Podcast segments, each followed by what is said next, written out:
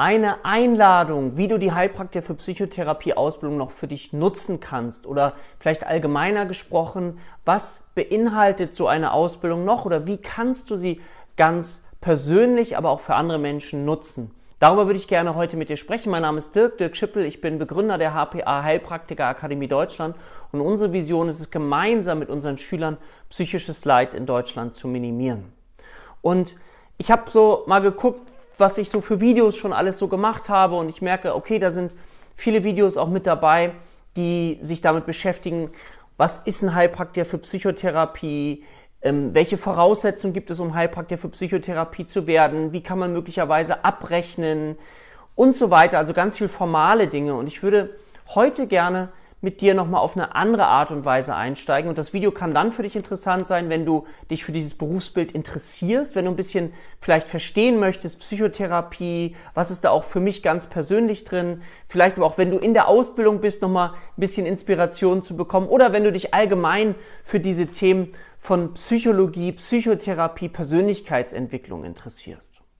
Und ich möchte dabei auch dann ein bisschen was über mich vielleicht erzählen, dass du so ein Gefühl bekommst, aha, wie kann so ein Weg aussehen, weil ich merke, bei vielen, die zu uns kommen, vielleicht skizziere ich das mal kurz, das sind Menschen, die möglicherweise gerade in einem Beruf tätig sind, der ihnen gerade nicht mehr so viel Freude macht. Dass sie sagen, ich würde gerne auch was eigenes machen, ich würde gerne etwas Sinnvolles tun und dann überlegen, okay, ich würde gerne mit Menschen arbeiten. Mir hat es schon immer Freude gemacht, wenn Menschen zu mir kamen und mit mir über ihre Themen gesprochen haben und ich ihnen vielleicht helfen konnte, ich aber einfach ein offenes Ohr hatte und die Menschen sich dann bei mir bedankt haben.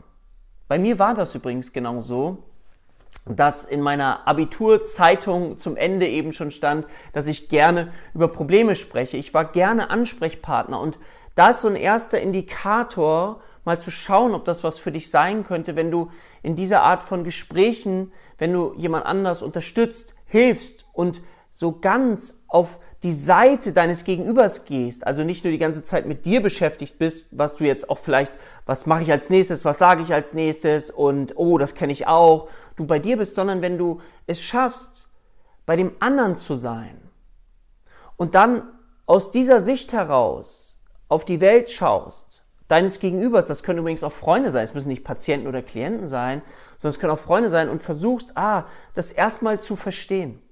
Die Welt zu verstehen, die Konstruktion zu verstehen, die dein Gegenüber zu der Welt hat. Um vielleicht auch erstmal zu sagen, oh, das ist spannend. Spannend, welche Konstruktion jemand hat. Also, wir haben alle einen unterschiedlichen Blick auf die Welt. Ja, stell dir vor, du möchtest über einen Gegenstand sprechen und der liegt mitten auf dem Tisch und der eine hat eine schwarze Sonnenbrille auf und die andere Person hat eine gelbe Sonnenbrille auf und die sollen über das Gleiche sprechen, nämlich das da vorne. Dann sagt der eine, ja, das ist doch klar, das ist schwarz. Siehst du das nicht, diese schwarze Einfärbung? Und die andere Person sagt, nein, sag mal, das ist doch nicht dein Ernst. Das ist gelb. Und so sind wir doch immer wieder total überzeugt von dem, was wir selber denken. Und das Spannende finde ich, wenn wir uns mit diesem Thema beschäftigen von Persönlichkeitsentwicklung, Psychotherapie, Psychologie, ist es zu versuchen, diese Phänomene zu verstehen. Also warum ist es eigentlich so? Warum ist es so, dass der eine die Welt als gelb beschreibt, der andere sie als schwarz beschreibt? Und dann können wir sehen, dass das eine Konstruktion ist. Also dass wir die Objektivierbarkeit, also das objektive Wahrnehmen, ist ein rührendes Missverständnis. Ich denke, das ist nachvollziehbar. Also wenn du dich zum Beispiel mit Konstruktivismus aus der systemischen Therapie beschäftigst, also das ist doch spannend jetzt. Aha, wir haben also gewisse unterschiedliche Möglichkeiten auch ähm, die Welt zu sehen. Beispiel systemische Therapie, aha, Wechselwirkung zum Beispiel mit zu berücksichtigen in der Therapie, aber eben, was ich gerade sagte, erstmal, wir konstruieren unsere eigene Lebenswelt. Okay, wenn wir unsere eigene Lebenswelt konstruieren, wenn wir das für uns anerkennen können, indem wir einfach bemerken, dass zwei Menschen in der gleichen Situation Dinge durch einen gewissen Filter sehen, also nicht objektiv, durch einen gewissen Filter diese Welt betrachten, dann bedeutet das ja auch weiterhin, dass wir in der Lage sein können, diese Konstruktion zu verändern. Okay, wow. Also wir können diese Konstruktion verändern. Wenn das zum Beispiel ein Patient, ein Klient versteht, dann kann im Laufe der Zeit wieder so ein Gefühl von Selbstwirksamkeit entstehen, dass ich das Gefühl habe, okay, ich kann selbst etwas tun, was ein ganz wichtiger Baustein ist, auch im Rahmen der Psychotherapie, dass wir unserem Gegenüber etwas anbieten, eine veränderte Sichtweise, eine andere Perspektive. Okay, also wir können unterschiedliche Sichtweisen auf ein Thema haben. Jetzt wäre ja die weitere Frage, wenn ich jetzt diese Sichtweise habe, dass zum Beispiel die Welt ein gefährlicher Ort ist, dass es sich nicht lohnt, sich auf einen anderen Menschen einzulassen, dass ich immer wieder verlassen werde, dass irgendwie gewisse Art von Muster immer wieder in mein Leben treten und ich selber das Gefühl habe, ohnmächtig daneben zu stehen, weil ich nicht verstehe, wie das immer wieder passieren kann. Und wir dann vielleicht das Konstrukt mit einbeziehen, dass es ein Bewusstsein gibt, und dass es das sogenannte Unbewusste gibt, wie wir es aus der tiefen Psychologie, aus der Psychoanalyse kennen. Dass wir wissen, okay, jeder Mensch denkt am Tag ungefähr 80.000 Gedanken, aber diese Gedanken sind dir nicht alle bewusst, ja, sondern da sind sehr viele im Unbewussten. Du aber weißt aus der Forschung, dass Gedanken, ob du sie bewusst denkst, ich krieg das nicht hin, ich schaff das nicht, oder unbewusst in dir verankert sind, indem du das innere tiefere Gefühl hast, ich bin nichts wert, ich bin es nicht wert, geliebt zu werden. Ich habe Angst zu vertrauen. Ich will es doch, aber es funktioniert nicht. Ja, das Instanzenmodell aus der Psychoanalyse, ne? so zum Beispiel. Und dann ist es so, dass du das eben weißt und lernst, auch im Rahmen so einer Ausbildung, dass Gedanken zu Gefühlen werden. Das ist wie so ein Stromkabel, deswegen mache ich diese Geste. Das ist ein Strom. Ob du sie bewusst oder unbewusst denkst, es ist wie ein Stromkabel, Gedanken werden zu Gefühlen und Gefühle beeinflussen wiederum unsere Gedanken. Und das ist dann zum Beispiel, jetzt habe ich das Unbewusste und das Bewusstsein mit einbezogen aus der tiefen Psychologie in den Konzepten, ganz grob natürlich nur als aufdeckendes Verfahren. Und wenn du jetzt wiederum das Konzept mitnimmst, dass Gedanken ja, zu Gefühlen werden und Gefühle wiederum meine Gedanken beeinflussen, bin ich in einem Konzept der sogenannten kognitiven Verhaltenstherapie. Also welchen Einfluss haben Kognitionen, die Gedanken auf unsere Gefühlswelt? Und wenn ich das zum Beispiel auch mal erarbeite, mit Klienten, mit Patienten, dass wir das mal aufschreiben, weil bestimmte Situationen als belastend empfunden werden, und wir das mal aufschreiben, dann sind viele, viele überrascht, wenn sie denken, boah, das denke ich alles? Das ist alles in mir drin. Und dann frage ich manchmal, wenn wir jetzt so von außen drauf gucken würden, auf diese Flipchart, wo wir das alles notiert haben, und Sie sind jetzt gar nicht mal Sie selbst, sondern wir sprechen über eine Freundin von Ihnen. Wenn die das denken würde, ist es nachvollziehbar, dass sie sich so fühlen würde? Ist das verstehbar? Ist das verständlich für Sie? Und dann sagen die, ja, das ist verständlich. Also macht es Sinn zu schauen, was wir an unserer Gedankensoftware verändern können, um unsere Gefühle zu verändern, um in bestimmten Situationen auch anders reagieren zu können. Ja, das ist nachvollziehbar. Und so siehst du den Sprung aus unterschiedlichen, ja, Gedankenstrukturen. Wir hatten Konstruktivismus gerade aus der systemischen Therapie. Ich habe psychoanalytisches Gedanken, gut äh, Tiefenpsychologie mit reingebracht. Ich habe kognitive Verhaltenstherapie mit reingebracht. Und jetzt könnte man noch mal weitergehen, weil ich diesen integrativen Gedanken so unglaublich schätze, wenn man an diese Themen rangeht.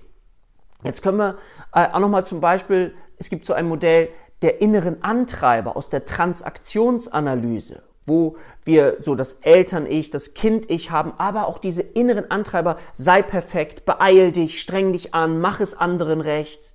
Und da können wir uns auch fragen, okay, wie wirken diese inneren Antreiber in uns?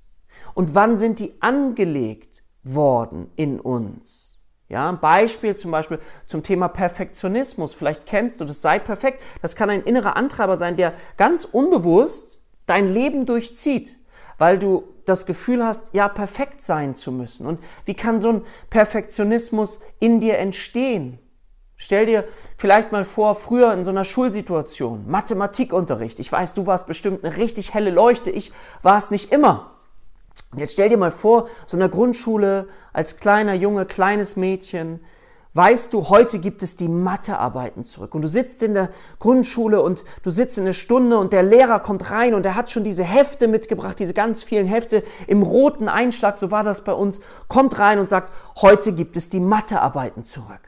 Und Vielleicht kennst du noch dieses Gefühl der Aufregung, wie das war. Und der Mathelehrer sagt doch, ja, am Ende der Stunde. Oh, und du denkst, wie soll ich diese Stunde aushalten? Ich weiß nicht, wie ich das aushalten soll bis zum Ende der Stunde. Und stell dir vor, du warst nie richtig gut. Du warst eher so ein Fünferkandidat.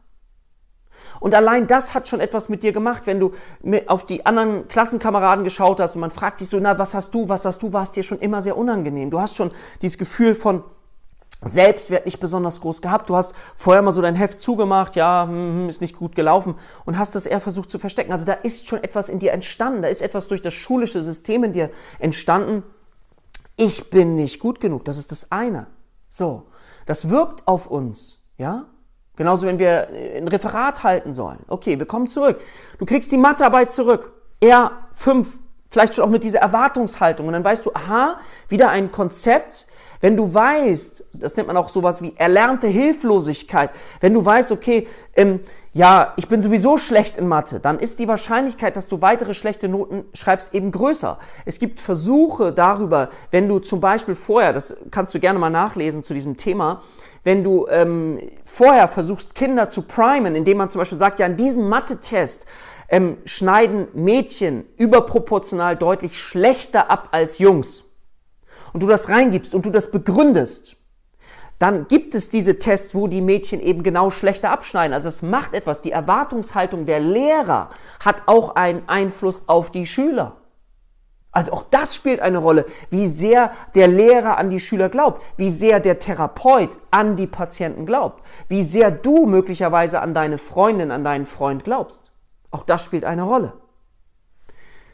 Wir sitzen in der Schule und machen unser Heft auf, unsere Mathearbeit. Wir erwarten die fünf und jetzt machen wir das Heft auf und da steht eine zwei und du bist voller Freude, voller Adrenalin. Du hast noch nie eine zwei geschrieben. Du guckst kurz, ist das mein Name? Ja, es ist mein Name. Ich habe eine zwei geschrieben, voller ehrlicher, kindlicher, tiefer Freude.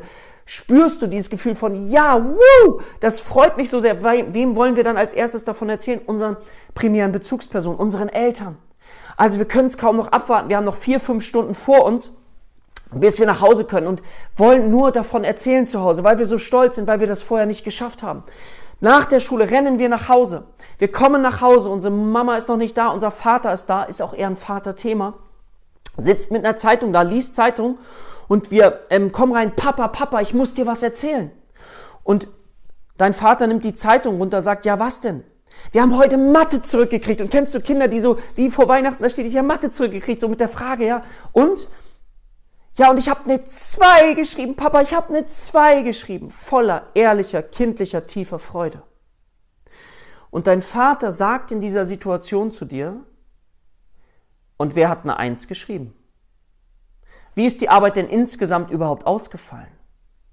Und er verwendet vielleicht eine gewisse Tonalität, irgendwas, wo, dir, wo du das Gefühl hast, mit dieser Aussage allein, oh, okay, es reicht nicht und du entwickelst in dir das Gefühl, ich bin nicht gut genug.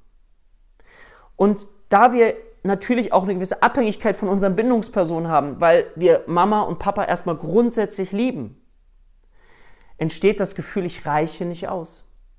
Und du entwickelst so ein, ich nenne das manchmal äh, Leistungsquatschi, von Perfektionismus. Ich muss noch mehr leisten, damit ich sein darf. Ich muss noch mehr leisten, damit ich gesehen werde, damit ich anerkannt oder eben möglicherweise auch geliebt werde. Und das kann ganz tief gehen, das kann unser Leben ganz tief beeinflussen.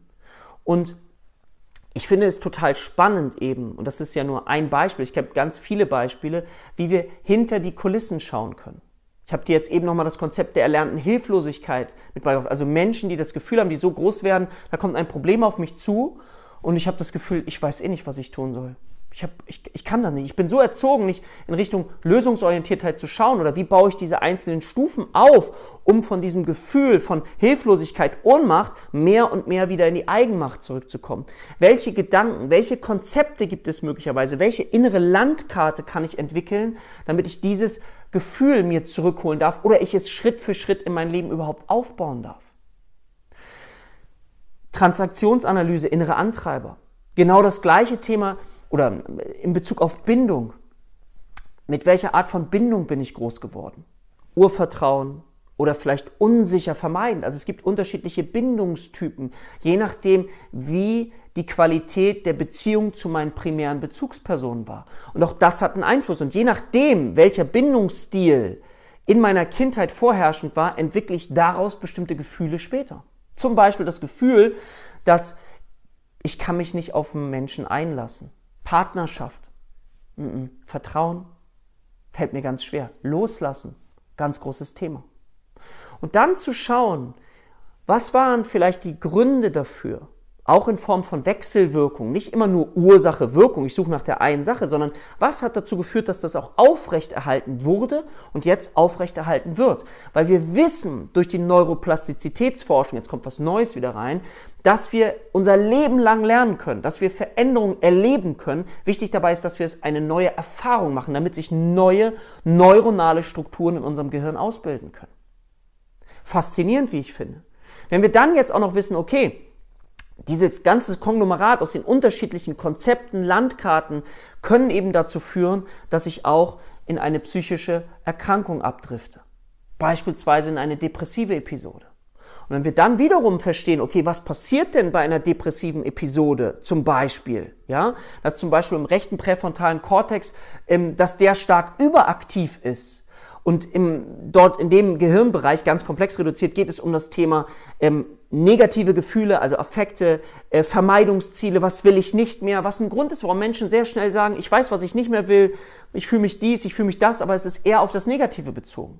Weil wir wissen, dass der linke, ganz einfach gesprochen, präfrontale Kortex, da ist gerade nicht mehr so viel los, da ist nicht so viel Aktivität, da geht es um Annäherungsziele, um Wünsche, um Träume, wo möchte ich gerne hin? Und dazu sind viele Menschen dann in solchen Situationen gar nicht mehr richtig in der Lage. Und wie können wir es schaffen, das Gehirn wieder neu aufzupäppeln, wie eine Blume, die gegossen werden darf? Und zwar Schritt für Schritt. Wie können wir dieses, also diese Konstrukte auch erklärbar machen? Wir nennen das in der Psychotherapie Psychoedukation, also Aufklärung des Patienten, die Entwicklung eines individuellen Störungsmodells. Also geht es gleichzeitig darum, und das ist doch so spannend, wie ich finde, eine innere Landkarte zu entwerfen für den Patienten, mit dem Patienten gemeinsam, mit den Klienten, egal wo du bist, um erstmal verständlich zu machen, Mensch, welche Konstruktionen haben im Leben dazu geführt, dass du vielleicht heute dich so fühlst, wie du dich fühlst. Transaktionsanalyse, Bindungstheorie, kognitive Verhaltenstherapie, all das, was ich gerade beschrieben habe. Dafür ist es aber im ersten Schritt, bevor wir dann weitergehen in die Therapieplanung, wichtig, dass wir in der Lage sind, so etwas wie eine Anamnese und Diagnostik zu machen. Also erstmal Forscher zu werden und zu verstehen, welche Konstruktionen sind da. Ich werde demnächst noch weitere Videos machen zum Thema ressourcenorientierte Diagnose. Also was kann auch positiv an einer Diagnose sein? Ja? Also ich gebe dieses Beispiel gerne, dass meine Mutter früher mal zu mir gesagt hat, Dirk, du bist so sensibel. Schaff dir mal ein dickeres Fell an. Und wir sprechen von Vulnerabilität, Anfälligkeit, Sensibilität. Das war damals ein Gefühl von Schwäche, Ausgrenzungserfahrungen, die damit einhergehen. Und heute weiß ich, dass ich genau das gebraucht habe, um Menschen überhaupt zu verstehen und sie effektiv psychotherapeutisch oder auch im Coaching zu unterstützen, ihnen zu helfen. Auch da mal den Blick zu verändern und es nicht nur von einer Seite der Medaille zu betrachten, ist total hilfreich. Und ich kann dadurch und vielleicht spürst du das auch, eine andere Konstruktion in meinem Leben erschaffen und wählen. Und da braucht es dann ganz viel Übung, dass ich dabei bleiben kann. Aber, wie gesagt, Psychoedukation, also das Aufklären, das Entwickeln eines individuellen Modells für den Patienten, um das verständlich zu machen, vorher durch Forscher werden, Anamnese und Diagnostik, weil wir auch prüfen dürfen, wie weit ist jemand drin, weil wenn ich zum Beispiel eine depressive Episode habe und mittendrin bin, dann habe ich das Gefühl, das geht nie wieder weg. Das heißt, ich, mir stehen gar nicht alle Ressourcen zur Verfügung. Ja? Und da geht es erst wieder darum, das aufzupäppeln, damit ich überhaupt wieder Zugang zu gewissen Gehirnarealen habe, um dann wieder auch neue Konstruktionen wählen zu können. Also du siehst schon, es ist ein Prozess, der an bestimmten Stellen genau das eine oder das andere braucht, um das zu entwickeln. Und das ist eben Fundiertheit. Und das ist das, was wir gerne in der gesamten Strecke unserer Ausbildung, unseren Schülern anbieten möchten und warum es eben persönlich auch dir helfen kann, wenn du eben diese Konstruktion auch lernst. Warum gibt, hat jemand zum Beispiel eine psychosomatische Schmerzstörung und was sorgt dafür, dass sie aufrechterhalten wird? Dazu gibt es Konzepte und wenn man die lernt, dann kann man zu den Patienten eben durchdringen und die merken, wow, da sitzt ein wirklicher Experte und es ist nicht nur alltagspsychologische Ratschläge, die auch Schläge sein können, sondern da steckt etwas Tieferes dahinter. Und der Patient hat die Möglichkeit zu schauen und das auf Stimmigkeit zu überprüfen. Und dann gehen wir Schritt für Schritt weiter. Psychotherapie heißt Pflegen der Seele.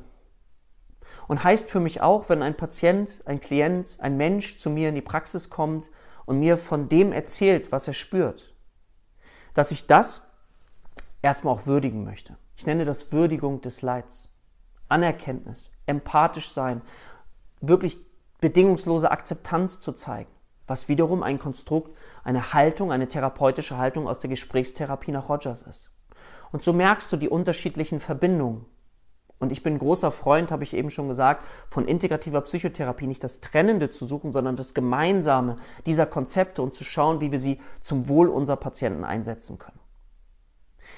Okay, das mal so vielleicht als Gefühl, als Einladung. Wenn dich das Ganze interessiert, schau gerne noch mal unten in die Kommentare, wenn du Lust hast, so eine Ausbildung zu beginnen. Wir machen immer wieder regelmäßige Live-Online-Infoabende. Du kannst auch ein Video-Webinar anschauen. Einfach, wenn du Lust hast, mich mit diesem Thema mehr zu beschäftigen, um anderen Menschen zu helfen, aber vielleicht auch um diese unterschiedlichen Konstruktionen, diese Puzzleteile in dir nochmal anders und neu zusammenzusetzen. So hat es mir eine Schülerin vor einiger Zeit erzählt. Vielen Dank fürs Zuhören. Ich freue mich auf das nächste Video mit dir und sage für heute Tschüss, dein Dirk. Und wenn dir das Video gefallen hat, wäre ich dir total dankbar, wenn du ihm Daumen nach oben gibst, unseren Kanal abonnierst, das ist völlig kostenfrei und vielleicht auch deine Gedanken, würde ich mich wirklich sehr freuen, in die Kommentare schreibst. In diesem Sinne, bis demnächst. Ciao, ciao.